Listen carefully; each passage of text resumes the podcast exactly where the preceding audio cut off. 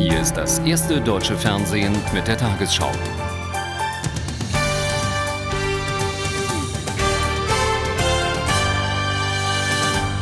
Guten Abend, meine Damen und Herren. Die verbündeten Streitkräfte haben ihren Vormarsch auf das Zentrum von Bagdad noch einmal forciert. Erstmals stießen US-Truppen heute nach eigenen Angaben auch von Norden her in die Hauptstadt vor. Weiter im Südosten soll der Militärflughafen Rashid erobert worden sein. Ein anderer Vorstoß zielte vom Präsidentenpalast aus über die Jumhuriyah-Brücke nach Osten. Bei den Kämpfen wurden heute drei Berichterstatter getötet. Zwei starben, als US-Panzer das Hotel Palestine ins Visier nahmen.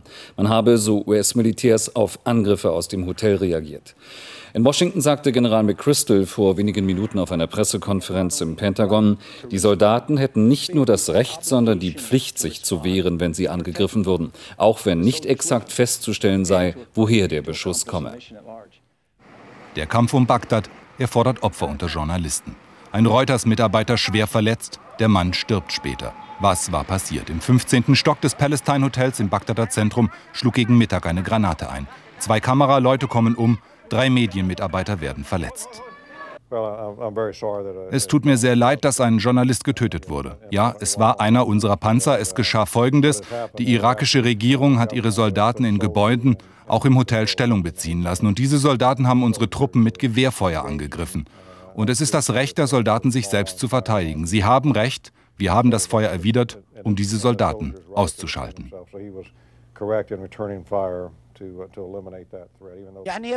Die Lage im umkämpften Bagdad wird für die Medien immer gefährlicher. Auch eine Kamera des Senders Abu Dhabi gerät unter Beschuss. Ein Korrespondent des arabischen Senders Al Jazeera verliert beim Beschuss seines Büros sein Leben. Ein weiterer wird verletzt. Im Hauptquartier der Amerikaner in Katar muss sich die US-Armee kritische Fragen gefallen lassen. Warum werden die Hotels der Journalisten beschossen? Es gab Gefechte auch in der Nähe des Hotels Palestine und es wird berichtet, dass die Koalitionstruppen von der Hotellobby aus beschossen wurden. Jeder Verlust von Menschenleben und unbeabsichtigte Kampffolgen, wir bedauern sie sehr. Civilian loss of life or unintended consequences again, we find most unfortunate and also undesirable. Brooks bleibt allerdings eine Antwort auf die Frage schuldig, warum die US-Truppen auf den 15. Stock feuerten, wenn sie aus der Hotellobby beschossen wurden. Den ganzen Tag über hatte es schwere Gefechte in Bagdad gegeben. Amerikanische Panzer rückten vor, Kampfflugzeuge griffen an. Ein Ziel das irakische Planungsministerium. Bei dem gestrigen Bombenangriff auf ein Bagdader Restaurant sollten nach US-Angaben Saddam Hussein und Mitglieder der irakischen Führung getroffen werden. Ob dies gelungen ist, steht nicht fest. Die eigentlichen Opfer dieses Krieges aber, es sind die Zivilisten. Für viele ist die Moschee im Stadtzentrum mittlerweile eine Zuflucht geworden. Mit den Opfern heute in Bagdad hat sich die Zahl der im Irakkrieg getöteten Journalisten auf zehn erhöht. Die internationale Journalistenvereinigung übte wegen des Angriffs auf das Hotel Palestine scharfe Kritik an den Kriegsparteien. Sollte es sich um gezieltes Feuer gehandelt haben, so wäre dies ein schwerwiegender Bruch des Völkerrechts. Der Horror begann am frühen Morgen. Amerikaner bombardierten das am Tiger liegende Büro des bekannten arabischen Fernsehsenders Al Jazeera und der Fernsehstation Abu Dhabi. Ein Kameramann wurde getötet. Er hatte auch mehrfach für die ARD gearbeitet.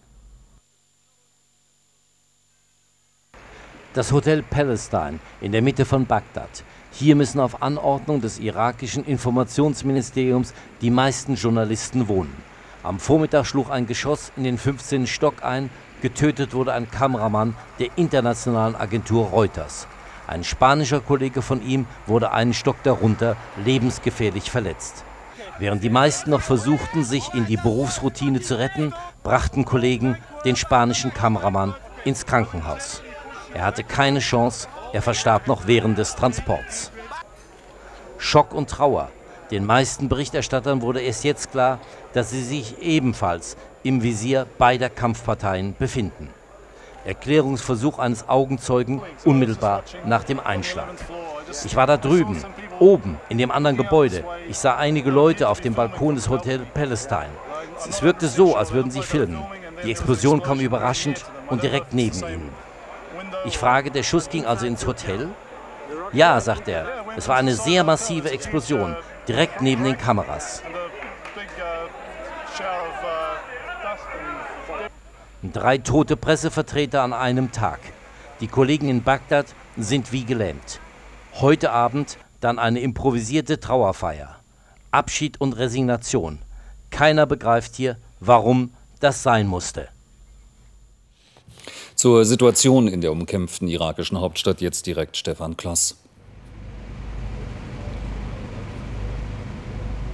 Hier in Bagdad geht auch der 20. Kriegstag seinem Ende entgegen. Fast stündlich bauen die Invasionstruppen ihre Kontrolle über Bagdad aus. Sie beherrschen jetzt nicht nur das Regierungsviertel, sondern auch Teile im Norden und im Südosten der irakischen Hauptstadt. Morgen schon, so vermuten wir Berichterstatter hier, könnten die Panzer hier direkt vor diesem Hotel stehen, vom Hotel Palestine. Dass heute hier zwei Journalisten direkt im Hotel während der Arbeit durch eine amerikanische Panzergranate getötet wurden, offenbar ohne Grund, das hat viele hier sehr tief erschüttert. Und damit zurück nach Hamburg zur Tagesschau. Im Süden des Irak haben britische Truppen heute Basra für befreit erklärt. Es sei bereits damit begonnen worden, eine Nachkriegsverwaltung für die zweitgrößte Stadt des Landes zu organisieren, so ein Militärsprecher. Unser Korrespondent Arnim Staud berichtet von Hinweisen darauf, dass die Briten bei den Kämpfen um Basra Munition mit abgereichertem Uran eingesetzt haben. Britische Challenger-Panzer beherrschen die großen Achsen der Millionenstadt Basra. Am Rande der Straße stehen die zerschossenen Wracks ihrer irakischen Gegner, sowjetische Panzer aus den 60er Jahren. Ein paar Schritte von diesem Wrack zeigt unser Dosimeter eine normale radioaktive Belastung. Aber das kleine runde Einschussloch ist typisch für die Wirkung einer Munition, die Stahlpanzer mit gehärteten Uranpfeilen durchschlägt. Das Uran verglüht dabei zu radioaktivem Staub, gefährlich ist, ihn einzuatmen.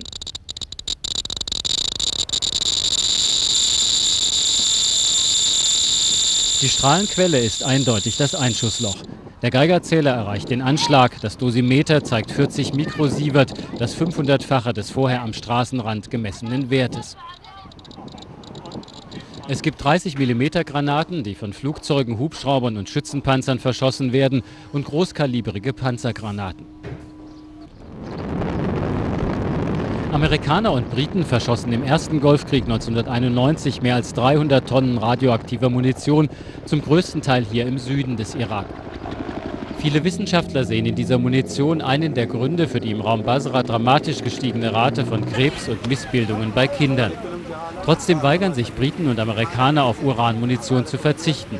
Das Pentagon sagte vor Kriegsbeginn lapidar, Urangeschosse sind ein wichtiger Bestandteil im amerikanischen Arsenal. Die Menschenrechtskommission der Vereinten Nationen hat radioaktive Munition geächtet.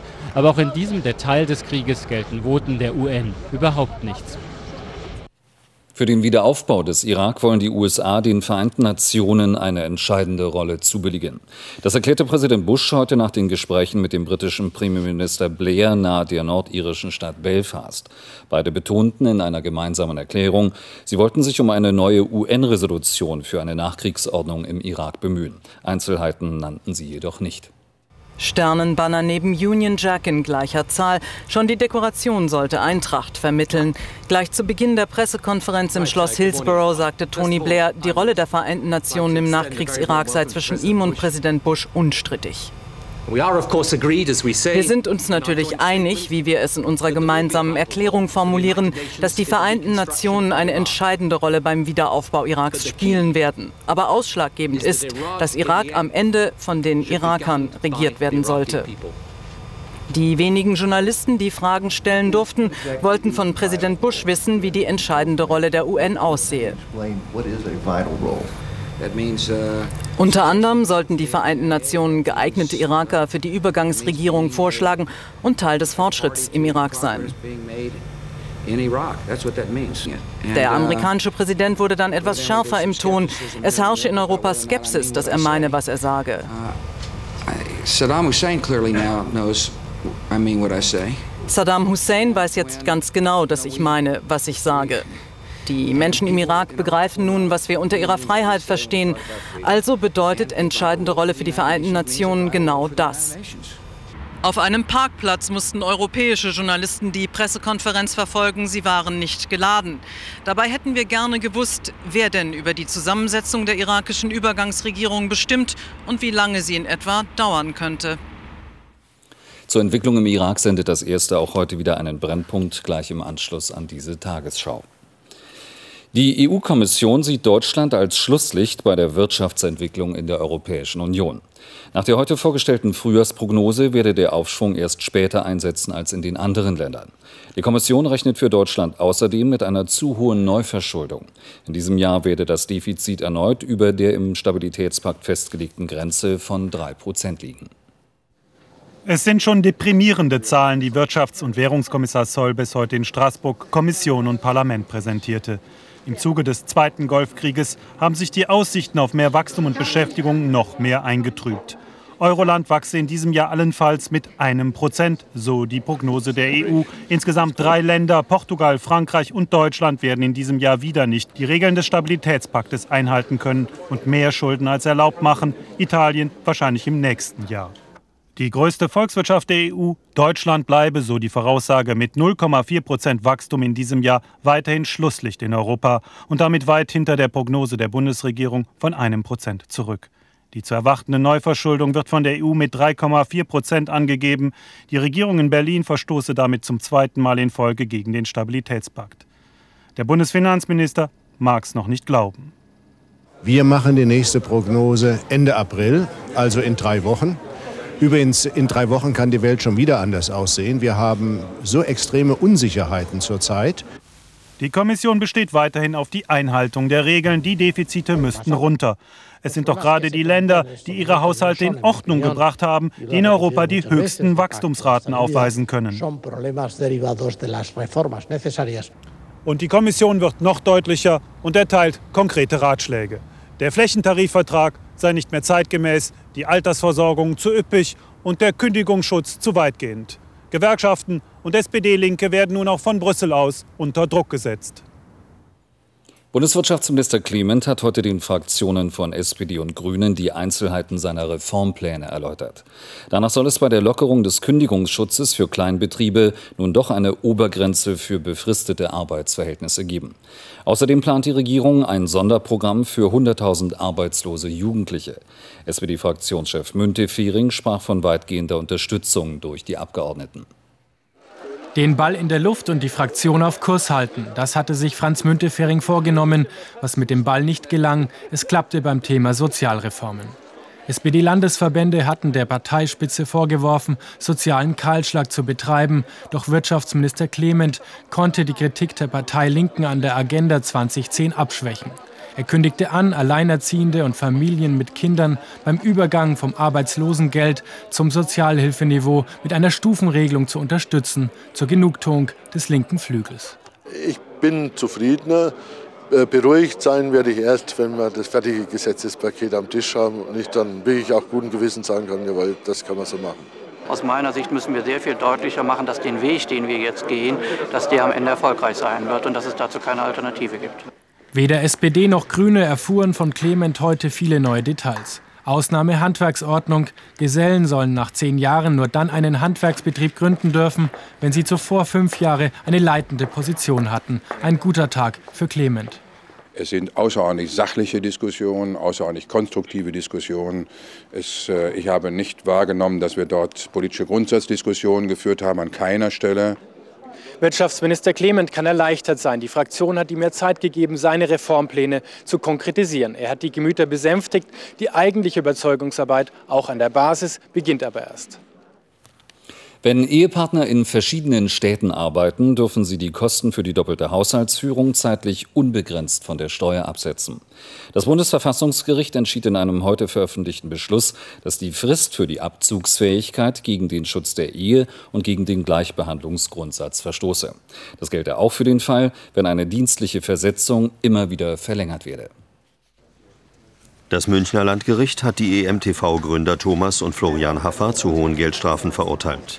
Nach Auffassung des Gerichts haben die ehemaligen Börsenstars die Anleger über die tatsächliche Situation des Medienunternehmens getäuscht und die Aktienkurse mit falschen Geschäftsprognosen in die Höhe getrieben.